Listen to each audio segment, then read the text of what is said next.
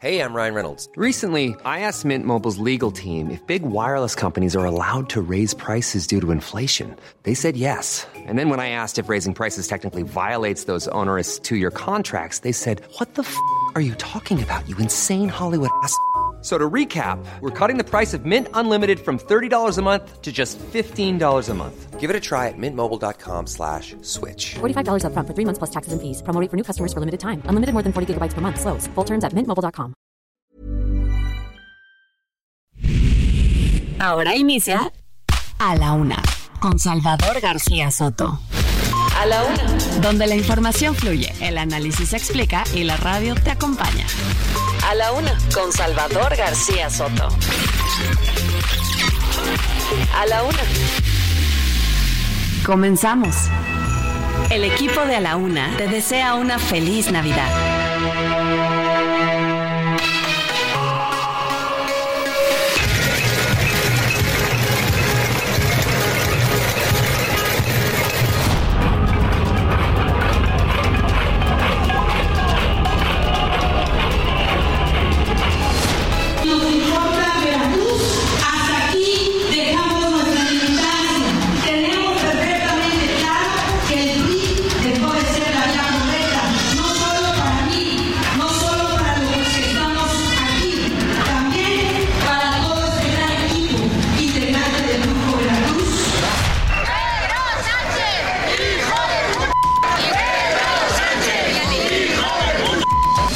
Nosotros no tenemos ningún acuerdo vergonzoso con el gobierno de Israel, ni con ningún gobierno del mundo, que es algo lamentable, tremendo. Pero vamos a seguir nosotros con nuestra postura de detener el fuego y de buscar un acuerdo.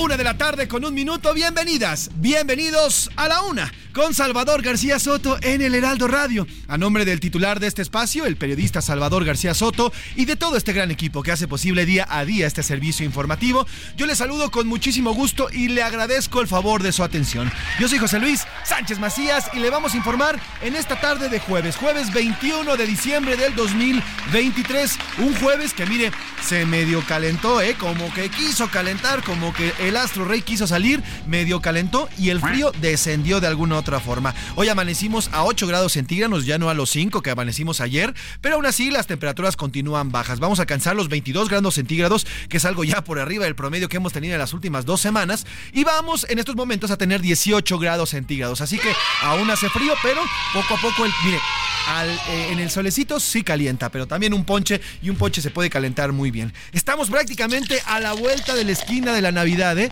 Ya las, eh, las principales, eh, los principales mercados, las principales plazas están abarrotadas en medio de las compras, que bueno, como ya saben los mexicanos, nos encanta hacer las, las cosas en último momento y a prisas, y bueno, pues las plazas ya comienzan a abarrotarse. Ya veremos cómo se ponen el sábado, ¿eh? En medio de las compras de último momento, que los regalos que faltaron, que lo que hace falta para la cena del, del domingo, en fin. Por lo pronto, ¿qué le parece si escuchamos cuánto falta para celebrar la Navidad y también para recibir el 2024? Faltan cuatro días para Navidad y 11 para Año Nuevo.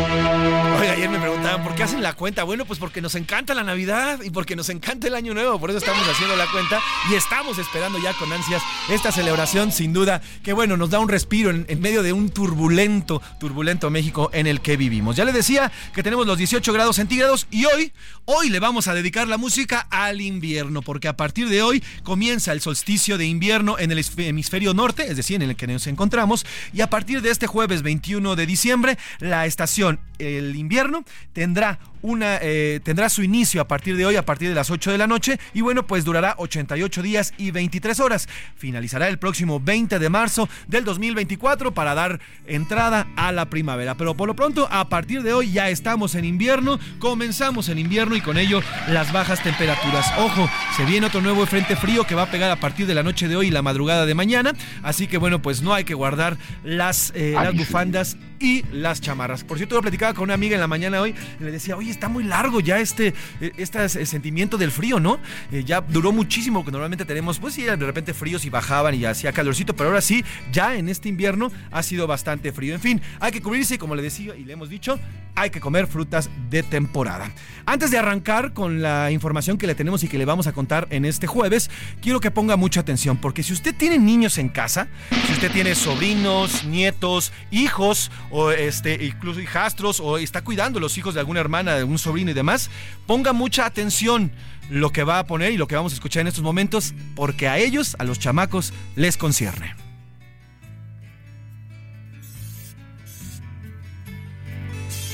Santa Claus estará en a la una. Si tienes un niño en casa, dile que nos mande una nota de voz por WhatsApp al 55 18 41 51 99. 55 18 41 51 99. Nos tendrá que contar brevemente cuál es su deseo para esta Navidad y Santa le responderá al aire completamente en vivo. Tienen hasta mañana 22 de diciembre a las 13 horas. Santa Claus estará en a la una.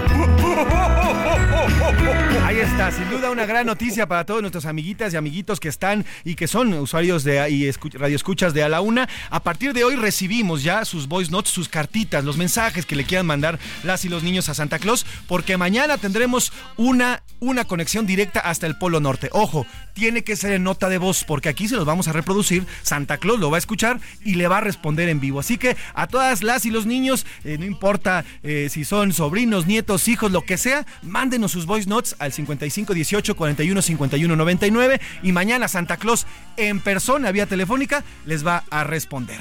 Dicho lo anterior, ¿qué le parece si nos vamos a los temas? Porque ya estamos entrándole duro a la información. Oiga, y le tengo que repetir, ¿eh? tiene que ser voice note porque van a mandar mensajes, mensajes escritos no nos van a funcionar. Necesitamos, y así nos los hizo, eh, así nos los pidió Santa Claus, que sean audios para que pueda responder directamente. Los audios, obviamente, de los niños, diciendo sus cartitas o sus mejores, sus mejores deseos para esta Navidad. Apúrense 55 18 41 51 99 es lo que tenemos. Y bueno, pues aquí las esperamos mañana. Mañana viene esta, esta llamada importantísima con el gran Santa Claus que va a estar aquí, ya le dije en exclusiva aquí en A la Una, porque está, y, le, y lo íbamos a traer, pero la verdad es que está muy apurado, me dijo su gente, oye, no, espérame, porque está haciendo muchos juguetes, están en el Polo Norte armando los juguetes, así que va a ser vía telefónica. Así que ya, marque 55 18 41 51 99 para esta gran sorpresa que tendremos el día de mañana. Por lo pronto, ahora sí, nos vamos a la información que tocaremos y que estaremos eh, contándole este jueves 21 de diciembre.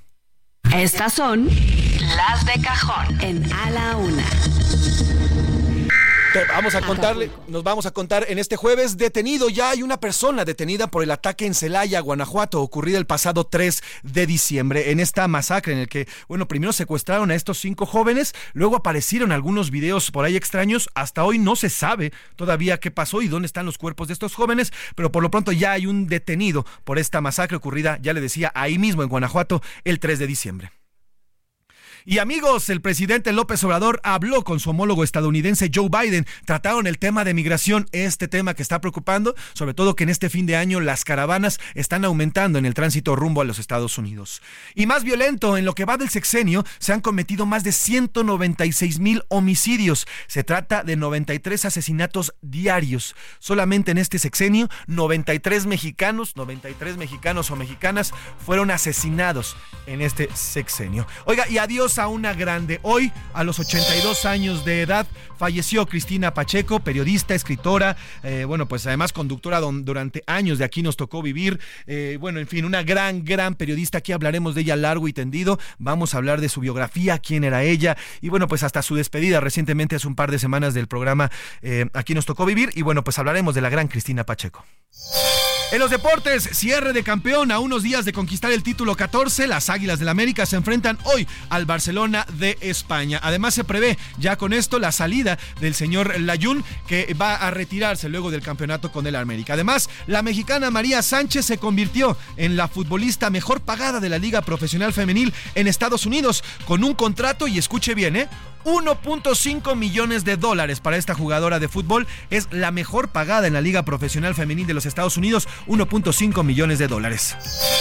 En el entretenimiento tendremos a Anaí Arriaga, con quien también vamos a comentar el tema de Cristina Pacheco y además hablaremos de los temas más relevantes en la cultura y el entretenimiento.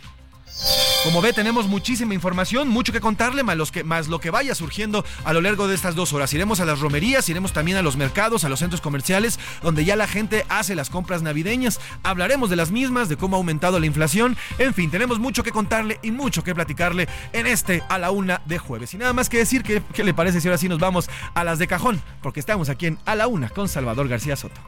Estas son las de cajón en A la Una. Una de la tarde con 10 minutos, una de la tarde con 10 minutos y arrancamos con la información. En la mañanera de este jueves, el presidente López Obrador dio a conocer que justo hoy, por la mañana, habló con su homólogo estadounidense Joe Biden. Lo hizo a través de una eh, llamada telefónica. El presidente en su alocución afirmó que era posible que trataran el tema de la migración. Además, agregó que la solicitud de esta llamada la hizo el mismo mandatario, eh, el presidente Joe Biden, para hablar con su homólogo de nuestra nación, el mexicano Andrés Manuel López Obrador. El tema de migración les está preocupando bastante, no solamente por las disposiciones que ya hemos hablado en este espacio largo y tendido desde el estado de Texas, sino también porque varias caravanas se aproximan justamente en esta temporada navideña y salen desde el sur de nuestro país rumbo hacia el norte, rumbo hacia la frontera y bueno, son miles de personas que ya le decía vienen desde centroamericanos, sudamericanos y hasta africanos vienen en estas caravanas. Por lo pronto así habló el presidente López Obrador y dijo sobre la llamada que sostuvo con el su homólogo Joe Biden. Porque eh, tengo una llamada precisamente con el presidente Biden a las nueve. Yo creo que migración. Yo creo, yo creo que migración. Él pidió hablar conmigo y desde luego me va a dar mucho gusto saludarlo y que conversemos. Y luego me tengo que ir a la. Bueno, voy a supervisar primero el tren El Insurgente que va avanzando y de ahí vamos a la laguna. Ahí está lo que dice hoy el presidente López Obrador y en efecto tocaron justamente el tema de eh, la migración y este tema que se está convirtiendo en un pues ya un fuerte importante. Además, también seguramente tocaron el tema de cómo va a ser utilizado por parte de las y los candidatos que pretenden algún puesto también allá en Estados Unidos. Así fue el tema, justamente el tema de esta eh, llamada que tuvieron hoy los presidentes, tanto el mexicano Andrés Manuel como el estadounidense Joe Biden. Cambiamos de tema y nos vamos a Guanajuato. A la una. Con Salvador García Soto. Una de la tarde con 12 minutos. Oiga, y en medio de todo lo que se vive allí en Guanajuato, de todos estos 21 días que han sido un verdadero pesar para ese estado, pues ya empieza a haber por lo menos algunos destellos de luz. Hoy fue detenido el presunto asesino de los jóvenes localizados muertos en Celaya, Guanajuato. Este caso que también le contamos de cinco jóvenes que fueron levantados. Luego aparecieron algunos videos donde presuntamente los hacían golpearse entre ellos. Bueno, pues eh, ya eh, fue identificada esta persona. Lo identifican como el Verdus. Y bueno, pues eh, como le informamos, el 3 de diciembre pasado encontraron y bueno, fueron reportados también esta, eh, este secuestro de estos cinco jóvenes y luego ya las imágenes que después conocimos. Pero vamos hasta allá, justamente hasta Guanajuato con mi compañera y amiga Gabriela Montejano que nos tiene la información sobre este tema. Primero te pregunto, Gaby, eh, la detención de este eh, presunto asesino de los cinco jóvenes allá en Celaya y ahorita me cuentas también algo de Salvatierra. Cuéntanos, Gaby, ¿qué ocurrió con esta detención? Buenas tardes. Hola, ¿qué tal, Pepe? Pues sí, el Verdus es el nombre del detenido eh, y anunciado esta mañana por la Fiscalía Estatal de Guanajuato como el presunto autor material de los asesinatos de los jóvenes que fueron encontrados sin vida el 3 de diciembre en la colonia primera fracción de Crespo, esto en el municipio de Celaya. La Fiscalía de Guanajuato mandó un video y un comunicado sobre la detención de este sujeto responsable de la muerte de seis jóvenes. El domingo 3 hay que recordarle a los ciudadanos que los cuerpos de cinco jóvenes se encontraron eh, en esta zona de Crespo y al día siguiente se encontró la sexta víctima. Los muchachos eran estudiantes de medicina en la escuela privada, cinco de ellos eran estudiantes de medicina en la Universidad Latina de México. De acuerdo a lo que dijo la Fiscalía, se cuenta con elementos de prueba que acreditan su participación en diversos hechos delictivos como el homicidio de los estudiantes. En el video se observa al hombre de nombre Francisco Omar, que es bajado, esposado de una camioneta de la Fiscalía y es sometido para ser trasladado. Eh, se giró una orden de aprehensión, por lo que pues los agentes de investigación criminal la cumplimentaron. Según lo que dice la Fiscalía, eh, realizaron un trabajo de inteligencia y análisis eh, siguiendo sus movimientos hasta que lo atraparon, aunque no se precisa en dónde y cuándo exactamente fue detenido. En las próximas horas, de acuerdo al proceso legal correspondiente, el inculpado tendrá que ser presentado ante el juez para que se le formule la imputación y se solicite la vinculación a proceso penal por la muerte de estos seis jóvenes estudiantes. Esta es la nota con la que nos amanecimos hoy en Guanajuato, Pepe. Ahora, Gaby, ¿tenemos eh, información de exactamente qué fue lo que él hizo? ¿Él habría levantado o él habría asesinado directamente a los jóvenes? Dice autor material, o sea que es el, el, que podría haber ejecutado la muerte de los jóvenes y eh, pues yo me atrevería a decir que si están en este tema hablando del autor material, quizás hay un autor intelectual al que estén buscando y hay que recordar que el fiscal estatal en, en algunas entrevistas que dio, pues había señalado que eh, había, eran varios los sujetos implicados en el asesinato de estos jóvenes. Ahora, Gaby, te quiero preguntar, ¿el móvil, ¿se, ¿se sabe algo, alguna línea de investigación del móvil para asesinar a estos cinco jóvenes? Eh, no, el móvil pues eh, que se había indicado por el fiscal era pues que precisamente los los detuvieron ahí este sujeto, pero no se ha señalado más detalles. Hay que recordar que también hubo declaraciones del presidente de la República en torno a este asunto, pero no oficialmente no nos han dado algún reporte específico de, la línea de investigación. Justo te lo pregunto, Gaby, precisamente por eso, porque el presidente el día siguiente eh, aseguró, casi como si tuviera la investigación en la mano, que se trataba por el consumo y compra de drogas, compra y consumo de drogas. Después se sabe y se conocen los exámenes toxicológicos que ninguno de los jóvenes daba positivo a ninguna droga, incluso los padres pidieron una disculpa pública de parte del presidente porque no existía ningún indicio que, que señalara el tema de las drogas, ¿no? Así es, Pepe, interesante lo que comentas, fíjate, eh, yo le he comentado que los la mamá de estos jóvenes tuvo, bueno, de dos de los hermanos que murieron ahí en este en este incidente, eh, Fabiola Mateos Chaboya salió a defender a sus hijos días después, diciendo pues que ellos eran no eran drogadictos, no andaban metidos con el crimen y pues ella defendió como buena madre defendió la la historia de sus hijos que bueno ya no se pueden defender pero que se han sido criminalizados. Y lo mismo pasó ayer en Salvatierra no las familias salieron a defender a la imagen y a dar la cara por los jóvenes asesinados que también han sido criminalizados y eh, pues eh, señalados como que es un tema de drogas. Entonces bueno pues acá en Guanajuato las propias familias han tenido que salir a defender la imagen de sus víctimas, además de lidiar con la pérdida de ellos. Sin duda, Gaby. Oye, te, agradezco el reporte sobre este caso en específico y si me permite, seguimos en comunicación para este mismo. Y también, ahora te quiero preguntar del otro, el tema de Salvatierra. ¿Qué hay de nuevo al respecto? Ayer ya nos contabas en una magnífica crónica también, eh, lograste compartirnos y, transmitir el dolor de estos padres de familia que perdieron a, a sus jóvenes. ¿Qué hay de nuevo con el tema de Salvatierra? ¿Qué se ha sabido? Y bueno, si continúan también las exequias de los jóvenes restantes. Gracias, Pepe. Pues sí, eh, yo lo comentaba en algún otro enlace que el tema de Salvatierra ha ido evolucionando, ¿no? Primero eh, la noticia, el impacto de la noticia, después pues el, despedir a los cuerpos y, a, a, los a los jóvenes que ahí fueron ultimados, los 11 jóvenes. Y ayer fue esta marcha y esta movilización que se realiza en Salvatierra y me parece que en ese momento está vigente el grito por la justicia, el grito por justicia, porque de este caso no hay detenidos todavía. Eh, seguramente la fiscalía habrá de dar resultados más adelante, pero eh, no hay detenidos por este. Pero lo cierto también, y, me parece que hay que destacarlo mucho, Pepe, que en el pueblo hay miedo.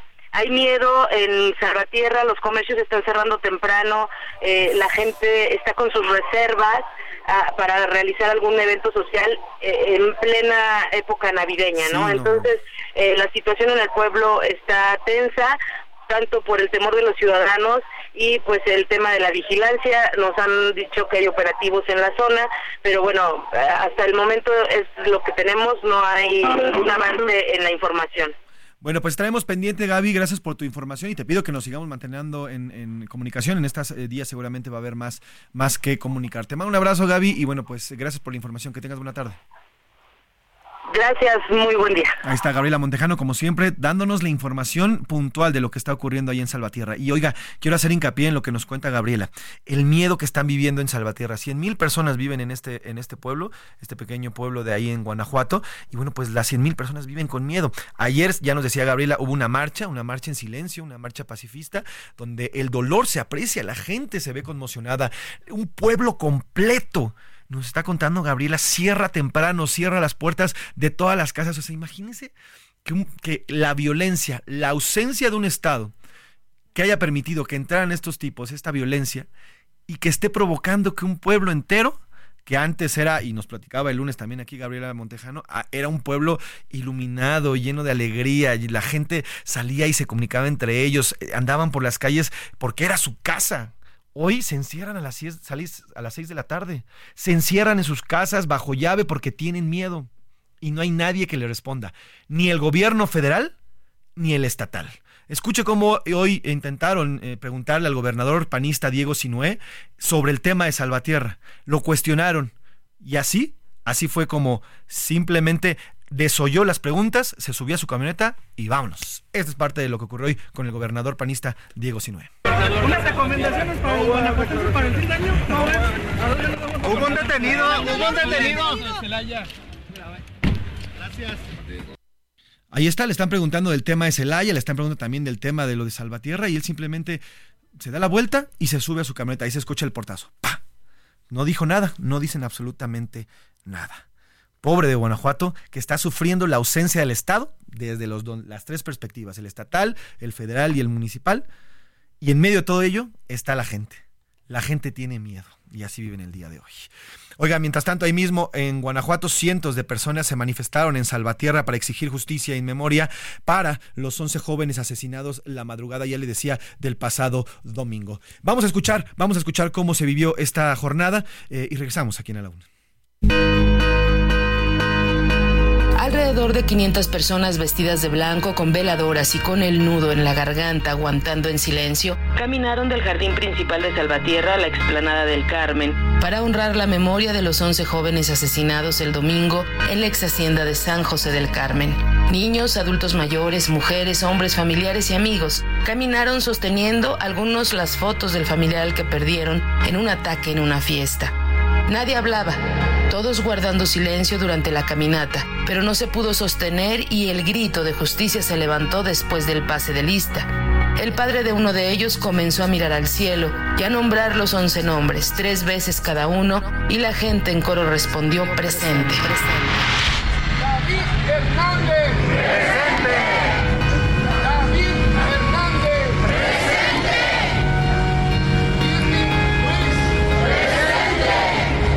Galileo Almanza Lezama, David Hernández, Irving Ruiz, Antonio Sánchez, Marco López, Emiliano Vargas, Héctor Almaraz, Talía Cornejo, Macarena Becerril, Alberto Ramírez, Juan Luis García, presentes todos. En voces aisladas se comenzaron a escuchar consignas como queremos justicia, justicia, queremos paz, no más inocentes. Luis Rogelio Almanza, padre de Galileo, quien era uno de los organizadores de la posada, tras dar el pase de lista dijo que los niños asesinados eran buenos y por eso salieron a marchar, para dar la cara por ellos. Todos estos niños, todos eran muy buenos, a todos los conocí yo en persona, a sus padres también, algunos de sus padres son amigos míos desde el kinder, primaria, secundaria. No pueden decir que estos niños eran malos. Por aquí estamos todos dando la cara por ellos. Ni mucho menos son drogadictos, ni mucho menos estaban en alguna otra zona. Justo estaban en una hacienda también de un gran amigo. Mujeres y hombres lanzaron gritos contra el presidente y el gobierno. Reprocharon el temor con el que viven ya que los delincuentes andan sueltos. Para el crecimiento del Estado y del, y del país, ¿cómo es posible que nos tengan abandonados a, a la merced del, de los delincuentes, temerosos en nuestras casas, refugiados en nuestros trabajos, temerosos de no poder salir ni siquiera a cenar porque andan los delincuentes sueltos, protegidos por el gobierno que se dice ser gobierno. Las veladoras se quedaron ahí iluminando el árbol de Navidad que está en la explanada, junto con algunas cartulinas y fotos. La gente se comenzó a dispersar con la necesidad de justicia, paz y resignación. Desde Guanajuato, reportó Gabriela Montejano. Estamos aquí para dar la cara por ellos, porque eran buenos muchachos. Tenemos miedo y nos han abandonado. Las tres consignas de 11 familias, de 22 padres, 11 madres y 11 padres, que han sido nulificados y han sido abandonados por el Estado. Este es el México en el que vivimos, este es el México está matando a nuestros jóvenes. Vamos a una pausa y regresamos. El equipo de A la Una te desea una feliz Navidad. No le cambies. Estás en A la Una con Salvador García Soto. Información útil y análisis puntual. En un momento regresamos. Ya estamos de vuelta en A la Una con Salvador García Soto. Tu compañía diaria al mediodía. Sigue creando momentos llenos de estilo deportivo con Ford Escape híbrida. Estrena a 24 meses sin intereses y seguro promocional. Visita a tu distribuidor Ford más cercano. Consulta términos y condiciones en Ford.mx. Vigencia del 1 de diciembre de 2023 al 2 de enero de 2024.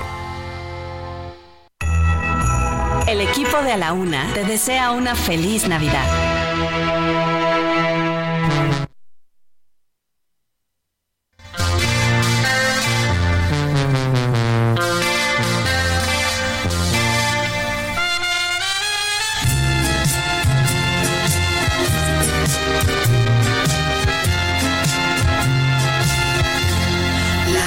Noche es azul,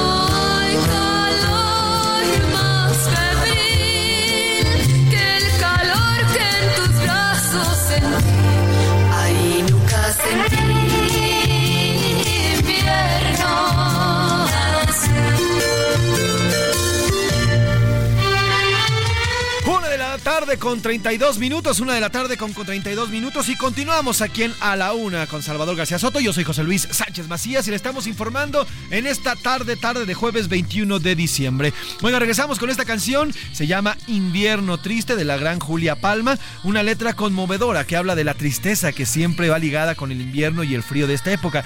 Y es que a veces digo, hay muchas personas que les encanta el frío, yo en lo personal soy más team calor, pero hay muchas personas que yo he hablado con ellas, con ellos y me dicen, no, para mí lo mío es el frío, me encanta el invierno. Sin embargo, sí, en definitiva, el invierno también está ligado con un cierto sentimiento, pues, de abandono o de soledad, porque al final, cuando uno se queda solo, pues siente frío. Y el invierno, al final, pues también nos provoca esta misma sensación corporal. Así que Julia Palma justamente le dedica esta canción al invierno. No para todos es triste, para algunos seguramente así lo será, pero siempre, siempre hay formas de calentar, calentar el invierno y calentar también estos días fritos. Trépale, mi Luis, invierno de Julia Palma. Estamos dándole la bienvenida a esta, la última, la última estación del 2023. Mi invierno es azul,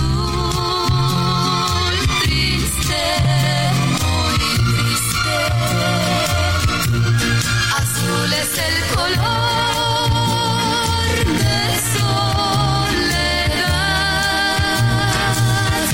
No hay calor más feliz. La rima de Valdés la rima. Ay, Sandrita, ma, qué cosa. Quiere formar su partido.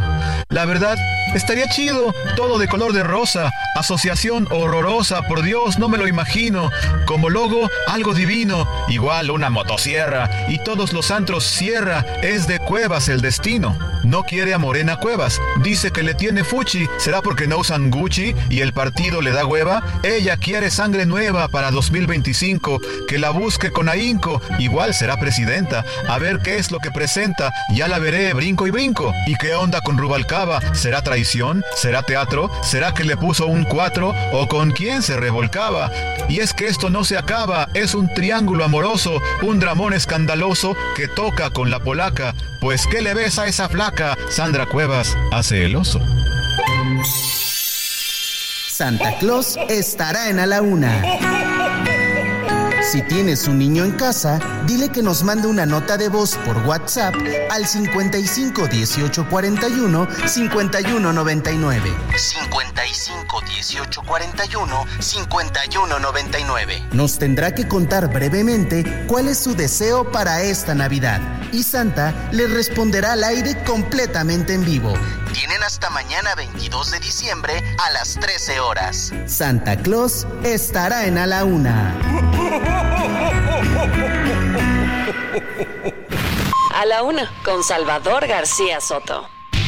Una de la tarde con 35 minutos, una de la tarde con 35 minutos. Oiga, ponga atención a la, a la convocatoria que estamos haciendo. Ya nos están llegando cartitas por parte de los chamacos y chamacas. Así que aquí los, los recibimos con muchísimo gusto. Mañana de viva voz, Santa Claus va a responderles con nombre y con firma. ¿eh? Así que bueno, para, estar- para que estén pendientes a partir de mañana también, a lo largo del programa, vamos a estar escuchando y, y después nos vamos a conectar directamente hasta el Polo Norte para escuchar las respuestas que le tenga Santa Claus a las pequeñas y los pequeños de Ay, véale. a la una. Ahí véale bien y apúntele bien. Oiga, vamos a cambiar de tema, vamos a ponernos un poco más serios y a temas mucho más serios. Hay un contexto, un contexto en el de violencia que a pesar de lo que nos quieran decir y que ya estamos en el famoso punto de inflexión que hemos estado desde que Durazo era secretario de, Seguridad Pública Federal, este famoso punto de inflexión, bueno, pues a pesar de ello, la realidad y lo que se percibe en las calles es totalmente diferente. Eh, las, eh, las- los asesinatos, la violencia que vivimos en algunos estados, en toda la República Mexicana, pero en específico algunos estados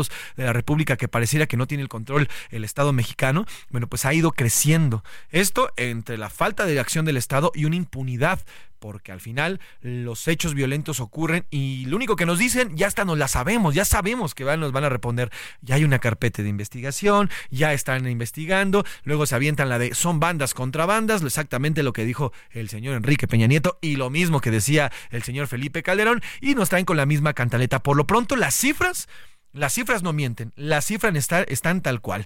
En sus primeros cinco años de gestión, la actual administración, la de este gobierno, ya es la más violenta de la historia del país. Tan solo a un año de concluir, ahora ya son menos, porque acordémonos que el próximo eh, gobierno entrará a partir del primero de octubre. eh, hay un total de 169.522 homicidios. Esa es la cifra, ¿eh? ojo, 169.526 homicidios, lo que promedia un total de 93 personas. Híjole, esto debería ser un escándalo a nivel internacional. 93 mexicanos y mexicanas son asesinados al día en este país en medio de esta enorme violencia. Este número llegó a 52 en el sexenio del presidente Felipe Calderón y a 66 en el sexenio de Enrique Peña Nieto. Es decir, durante el sexenio, en estas mismas épocas de Felipe Calderón, habían, a pesar de la guerra, una pésima guerra, una pésima estrategia del señor Felipe Calderón, a pesar de ello, había 52 personas asesinadas eh, diarios después de un promedio en el sexenio. El de Enrique Peña Nieto eran 66 y hoy prácticamente eh, pues, está aumentando en eh, 30 y tan, casi 36 personas extra para llegar a 93 personas muertas al día. Ese es el promedio de este sexenio durante lo que llevamos de este gobierno, asesinaron a 93 personas diariamente.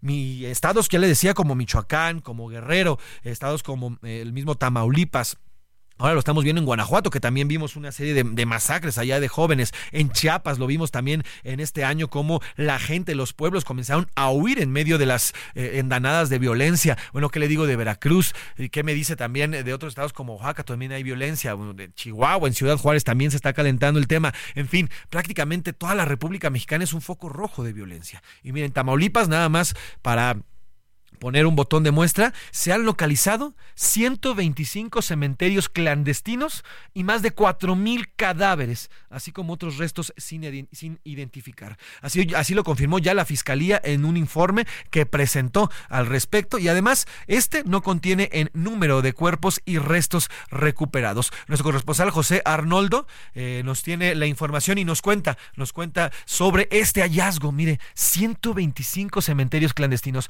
Tocayo, cuéntanos buena tarde. ¿De qué se trata este hallazgo ahí en Tamaulipas? José Luis, muy buenas tardes. En Tamaulipas han sido localizados 125 cementerios clandestinos con más de dos cuerpos y restos humanos, según el informe anual de la Fiscalía General de Justicia del Estado, el cual contiene que hay 4.460 cadáveres y osamentas sin identificar. La Fiscalía especializada en la investigación de los delitos de desaparición forzada de personas y la Comisión Estatal de Búsqueda de Personas efectuaron 239 operativos de búsqueda en los cuales se encontraron 125 cementerios clandestinos. El informe no contiene el número de cuerpos y restos humanos recuperados de dichos cementerios clandestinos. El registro de cadáveres desconocidos con fines de identificación, según los datos estatales, son 2.600 y los datos federales 1480 en los cementerios forenses con los cuales cuenta la Fiscalía General de Justicia de Tamaulipas en los municipios de Miguel Alemán, San Fernando y El Mante hay 623 cadáveres de los cuales se encuentran sin identificar más del 80%. Esta es la información desde Tamaulipas. Muy buenas tardes. Y la cual te agradezco, José Arnoldo. Pues así está la situación de violencia en nuestro país. Ya le fui contando, le hice un promedio y este es nada más un pequeño botón de muestra de, lo, de la tragedia que se vive en la República Mexicana. Vámonos a otros temas. A la una, con Salvador García Soto. Una de la tarde con 41 minutos, una de la tarde con 41 minutos. Hoy en este espacio le hemos estado informando, aquí le platicamos eh, del inicio ya de la venta por fin de la vacuna contra el COVID-19 en farmacias y en consultorios privados, los consultorios de las mismas farmacias. Surgieron muchas dudas a partir de ello, muchas dudas de qué es lo que tiene que saber la gente, porque incluso las mismas personas eh, que trabajan y que atienden en las farmacias, las enfermeras y los encargados de las farmacias no tienen del todo la información. Y bueno, pues para ello siempre en a la una nos acercamos, nos acercamos a los expertos y qué mejor que platicar con el doctor Alejandro Macías. Él ya usted lo conoce, es infectólogo y bueno, pues además nos ha ilustrado y nos ilustró durante toda la pandemia en las voces que además dio luz durante la penumbra que entre la falta de información de la pandemia pues hubo. Querido doctor, ¿cómo está? Muy buenas tardes, gracias por tomarnos esta llamada. Hola, buenas tardes. Me ha gustado con su auditorio. Gracias, doctor. De arranque, nos, hacen, nos han hecho muchas preguntas al respecto de las dosis. A ver, ya se puede conseguir en las farmacias. ¿Cuántas dosis y cada cuánto se la tienen que poner o tienen que ir a comprarla los pacientes? Sí, mira, es una pregunta muy importante porque eh, hay información que he estado escuchando en los medios de que se van a poner revacunas y que si a las dos semanas, que si a los dos meses. No, no es así. Eso ya no existe ya es solamente una dosis anualizada, como se hace con la vacuna de influenza. Ah. También como se hace con la vacuna de influenza, probablemente en las primeros, la primera dosis que te ponen, me refiero a los niños, probablemente ahí se podrían poner dos dosis, o si a juicio del médico, de la doctora, el paciente tiene defensas muy bajas por inmunosupresión por cáncer o por VIH, probablemente en esos casos se podrían poner dos dosis, pero todos los demás, toda la gente, realmente una dosis ya es todo, no hay que estarse revacunando, será una dosis anualizada, muy probablemente en el futuro hay que empatarla con la vacuna de influenza. Sin duda. Ahora, doctor, aprendimos en esta, en esta pandemia, con la información que fue evolucionando y como fuimos aprendiendo conforme avanzaba la pandemia, que bueno, que había ciertas eh, restricciones, digamos, para ponernos la, vacuna. ¿Estas siguen vigentes? Es decir, eh, si yo estoy contagiado de COVID no me puedo vacunar y, y las demás restricciones que había, ¿estas siguen vigentes para esta aplicación? Pues sí, mira, hay que decir que son vacunas muy nobles, ¿eh? eh digamos, si tienes COVID y te la pones, pues no te pasa nada tampoco, ¿no? Eh, pero restricciones propiamente no tienen. En, hay descritos, sí, con efectos colaterales, que pueden ser graves, pero es uno en cientos de miles de dosis. Tienes más riesgo de que te atropellen cuando eh, cruzas la calle, por ejemplo. Eh, realmente no, no tienes ninguna restricción, son vacunas muy nobles eh, y, y- y te protegen, sobre todo las vacunas que están actualizadas, te protegen contra las variantes más recientes porque tienen menos, digamos, distancia genética del virus original de Wuhan, en China. Sin duda. Doctor, ot- otra pregunta que nos han hecho mucho el auditorio. A ver, eh, sabemos que hoy el gobierno federal aplica Abdalá y Sputnik, dos vacunas que no han sido aprobadas por la OMS. Y bueno, nos pregunta el auditorio, hay gente que ya se vacunó a mitad de este año cuando comenzaron a circular las Abdalá. Eh, eh, al final, ellos les gustaría, y nos preguntan, poderse poner la Pfizer. ¿Se vale que a pesar de que ya se vacunaron hace seis meses con la Abdalá o la Sputnik, que es la que ofrece el gobierno, se puedan aplicar ahora una Pfizer en una eh, farmacia o en una clínica?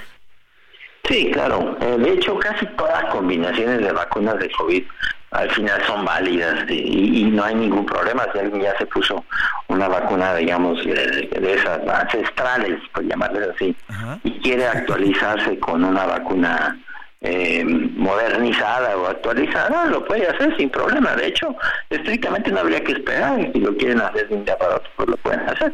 Ya con- Mira, espérate un mes, dos meses, pero la verdad es que desde un punto de vista inmunológico no hay ninguna razón para esperar.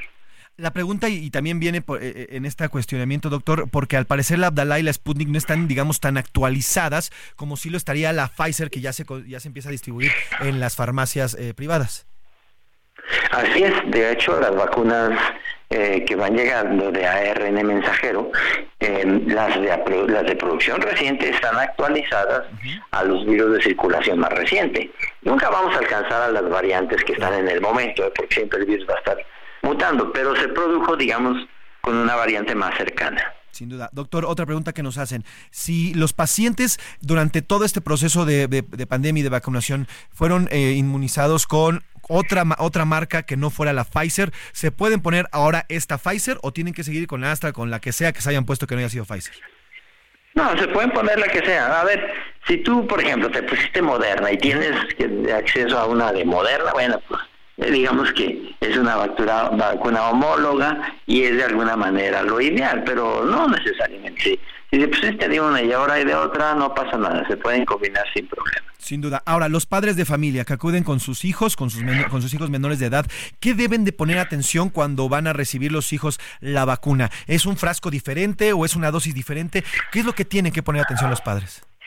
Sí, no, es, es la, el- mira, los centros, de- porque hay gente que me dice, oiga, yo, te- yo puedo pedir, que- o puedo preguntar si la jeringa es estéril, o que si que me muestren la fecha de caducidad de la vacuna. Los centros de vacunación están regulados por la autoridad. Y para poner las vacunas tienen que saber todo eso y tienen que tener las cosas en orden. Entonces tú te puedes, digamos, abandonar a, decir que pues el centro está autorizado y que eso lo tienen que hacer bien. Yo no creo que sean preocupaciones que tengas que tener en cada cosa, eh, porque se supone que lo hacen bien. Son centros regulados y la autoridad regulatoria ya vio que todo eso esté bien, que la jeringa sea desechable, que la vacuna esté actualizada, que la comercialicen bien. Entonces no es algo que, que de lo que a tener mucha preocupación. Sin duda, doctor. Ahora, me gustaría que nos platicara sobre este, esta nueva variante. A lo largo también de este proceso pandémico hemos conocido una cantidad de variantes, eh, bueno, de indecibles. Hoy hay una nueva, la JN1 me parece, que es una variante de interés, que ya sí la consideró, la consideró la OMS. ¿Qué debemos de poner atención o son estas variantes como las hemos conocido que van evolucionando? Mira, esa J1, JN1 es la misma Omicron, ¿eh? Ah. nada más es una variante más reciente que se transmite con mucha más facilidad. Pero en realidad lo que se proyecta es que va a haber muchas infecciones en enero febrero. En ese momento no es un problema serio. Esa es la proyección que se hace entre enero y febrero y no va a ser una variante más grave. Eso sí, si te, si te encuentra y te va a infectar, que es muy probable, y te encuentra vacunado y en mejores condiciones, pues desde luego que es mejor. Por eso la recomendación es ponerse la vacuna. Ahora, si no puedes pagar la vacuna actualizada, bueno, pues ponte la que te ofrezcan, que seguramente será mejor que nada. Sin duda. Ahora, hay un, hay un aumento, y yo lo he estado también, como siempre, lo seguimos en su cuenta oficial de Twitter, en eh, Hora X. Eh, eh, hay un aumento considerable en las enfermedades respiratorias. Usted ha estudiado y ya estudia todos los días los números y la numeralia, no solamente en México, sino a nivel internacional. Sube ahí de Nueva York y otros países, perdón, y otros estados y además de otros países. ¿Usted prevé que a partir de ahora y con estas temperaturas que hemos tenido, hay un aumento sustancial en las enfermedades respiratorias, no solamente el COVID, sino influenza y otras más? Eh, lo que está ahorita muy activo es el virus incisional respiratorio, pero influenza apenas empieza a despegar, me refiero en México. Eh, COVID hay muy poquito ahorita, eh, pero va a haber más casi seguramente si las predicciones son como como se esperan hacia enero y febrero. Y no es necesariamente el frío, ¿eh? es que nos, nos, nos aglomeramos más, digamos, nos metemos en situaciones abarrotadas, estamos respirando el mismo aire, cerramos la ventilación para mantener el calor. Ese es más el problema que el frío en sí mismo. ¿eh? Entonces, seguramente lo que tenemos que procurar siempre es eh, no meternos en situaciones abarrotadas, si no puedes evitarlo, pues ponte cubrebocas, te va a ayudar, vacúnate, haz ejercicios para tener las mejores condiciones físicas posibles, que ya son cuestiones de que tenemos que tener en nuestra cultura de salud. Sin duda, doctor, y le quiero pedir un mensaje para la gente, porque justamente la Secretaría de Salud eh, reportó hace un, hace un, par de semanas un aumento en el uso de eh, eh, antibióticos indiscriminados y sin uso de, recetas, precisamente entre un aumento de enfermedades respiratorias. ¿Qué decirle a la gente que luego, luego opta por un antibiótico para curarse una gripilla, para curarse un, un escurrimiento nasal?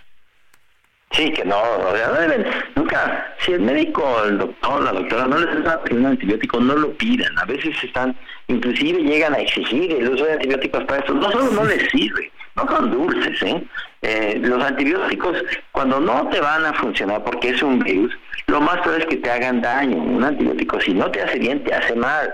Te puede inclusive dar problemas serios. Hay problemas, por ejemplo, diarreas por antibióticos que, te, que pueden ser muy graves. Entonces, no, si, si son problemas virales como es esto, una infección respiratoria, no pidan un antibiótico. De hecho, es uno de los vicios que se vieron en la pandemia y de que señalan una necesidad de que México tenga un mejor primer nivel de atención porque en efecto se, se abusa no solo por los pacientes, a veces inclusive los médicos hacemos eso de dar antibióticos innecesarios y eh, puede llevar a complicaciones y a incremento en las resistencias en, las bacterias. Entonces, no, no tiene ningún sentido, tienes razón con eso. Pues el doctor Alejandro Macías, infectólogo, además también él fue el SAR en la pandemia de H1N1 eh, en el 2009, aquella pandemia también, y bueno, pues como siempre una luz y todo lo que nos informa a la auditoría, a nosotros nos sirve muchísimo. Le agradezco estos minutos, le mando un gran abrazo y que tenga felices fiestas, doctor. Sí, un abrazo, felicidades para todos, cuídense. Ahí está el doctor Alejandro Macías y bueno, pues importante todo lo que nos dice. ¿eh? Es una dosis ya anualizada, ya no se tiene que poner una dos dosis cada seis meses. Usted puede ir eh, a, la, farmacia, es una dosis actualizada. Si usted se puso otra, que es la que ofrece el gobierno, puede acudir por la Pfizer que está actualizada. Eh, no existe el tema de que se tenga que vacunar cada tres meses, con que lo haga una vez al año, listo. Y bueno, pues el tema también de los antibióticos. Sin duda, nos acaban de abrir, también nos acaba de dar luz en este tema. Vamos a otros temas. A la una, con Salvador García Soto. Oiga, pues una lamentable noticia, una lamentable noticia. Este viernes la periodista, cronista y escritora mexicana Cristina, perdón, este jueves, perdóneme, la periodista, cronista y escritora mexicana Cristina Pacheco murió a los 82 años de edad. Desde la década de los 70 se convirtió en un referente y bueno, pues nada más el programa Aquí nos tocó vivir duró 45 años, eh, conversando con Cristina 26 años una pérdida sin duda para el periodismo. Quienes estudiamos el periodismo sabemos que la crónica, la crónica se hacía desde Cristina Pacheco. Este es un homenaje que le hacemos y esta era la gran Cristina Pacheco. Fue la voz de muchos de quienes habitan en la Ciudad de México. Aquí le tocó vivir y con sus conversaciones nos pintó un México poco conocido para muchos y que a través de ella nos mostró la realidad de la capital del país. Cristina Romo Hernández nació el 13 de septiembre de 1941 en San Miguel Torres Mochas, Guanajuato. Estudió literatura y lenguas hispánicas en la Universidad Nacional Autónoma de México. Inició su carrera en la década de los 60 en los diarios El Popular y Novedades. Formó parte del equipo de redacción de la revista de la Universidad Nacional Autónoma de México, donde entra en contacto con el escritor José Emilio Pacheco, con quien se casó en 1965. Escribió para varios medios, entre ellos la revista de la UNAM y La Jornada. En la televisión se destacó por sus programas Aquí nos tocó vivir y Conversando con Cristina Pacheco. Respeto, cariño, admiración. Era un hombre que decía que para ser periodista hay que tener imaginación, mucho valor y tener las palabras aquí. Durante 45 años presentó a un México no tan visible como ella decía en el México que aquí nos tocó vivir, que inició en 1978, enfocado a dar testimonio de las formas de vida y cultura en México a partir de entrevistas a personas comunes. En este programa, como ha dicho mi compañero José Priani, intentaremos establecer un buen registro de esos problemas y ofrecer a ustedes, a través también de sus opiniones, una posibilidad de soluciones. A sus 82 años de edad, el 1 de diciembre se despidió en su último programa. Es duro lo que voy a hacer, pero debo hacerlo. Por razones de salud, graves razones de salud, tengo que suspender, al menos momentáneamente, y aprender, aprender a enfrentar algo a lo que me está enfrentando la vida. Veinte días después falleció. Salgo de aquí llena, llena de ustedes, de su presencia, de su compañía. Descanse en paz. Heraldo Media Group, Luis Pérez Courtaz. Ahí está, descansa en paz la gran Cristina Pacheco, ya le digo, es un referente del periodismo, sobre todo del género de la crónica. Aquí nos tocó vivir, decía Cristina Pacheco, aquí nos tocó vivir esta, esta frase que nunca va a pasar de moda. Hasta donde esté la, la gran Cristina Pacheco, le mandamos un gran abrazo, gracias por todas sus enseñanzas. Vamos a una pausa y regresamos aquí en A la Una. El equipo de A la Una te desea una feliz Navidad. No le cambies. Estás en A la Una con Salvador García Soto. Información útil y análisis puntual. En un momento regresamos. Ya inicia la segunda hora de A la Una con Salvador García Soto. A la Una. Donde la información fluye, el análisis se explica y la radio te acompaña. A la Una con Salvador García Soto. A la Una. Comenzamos. El equipo de A la Una te desea una feliz Navidad. Santa Claus estará en A la Una.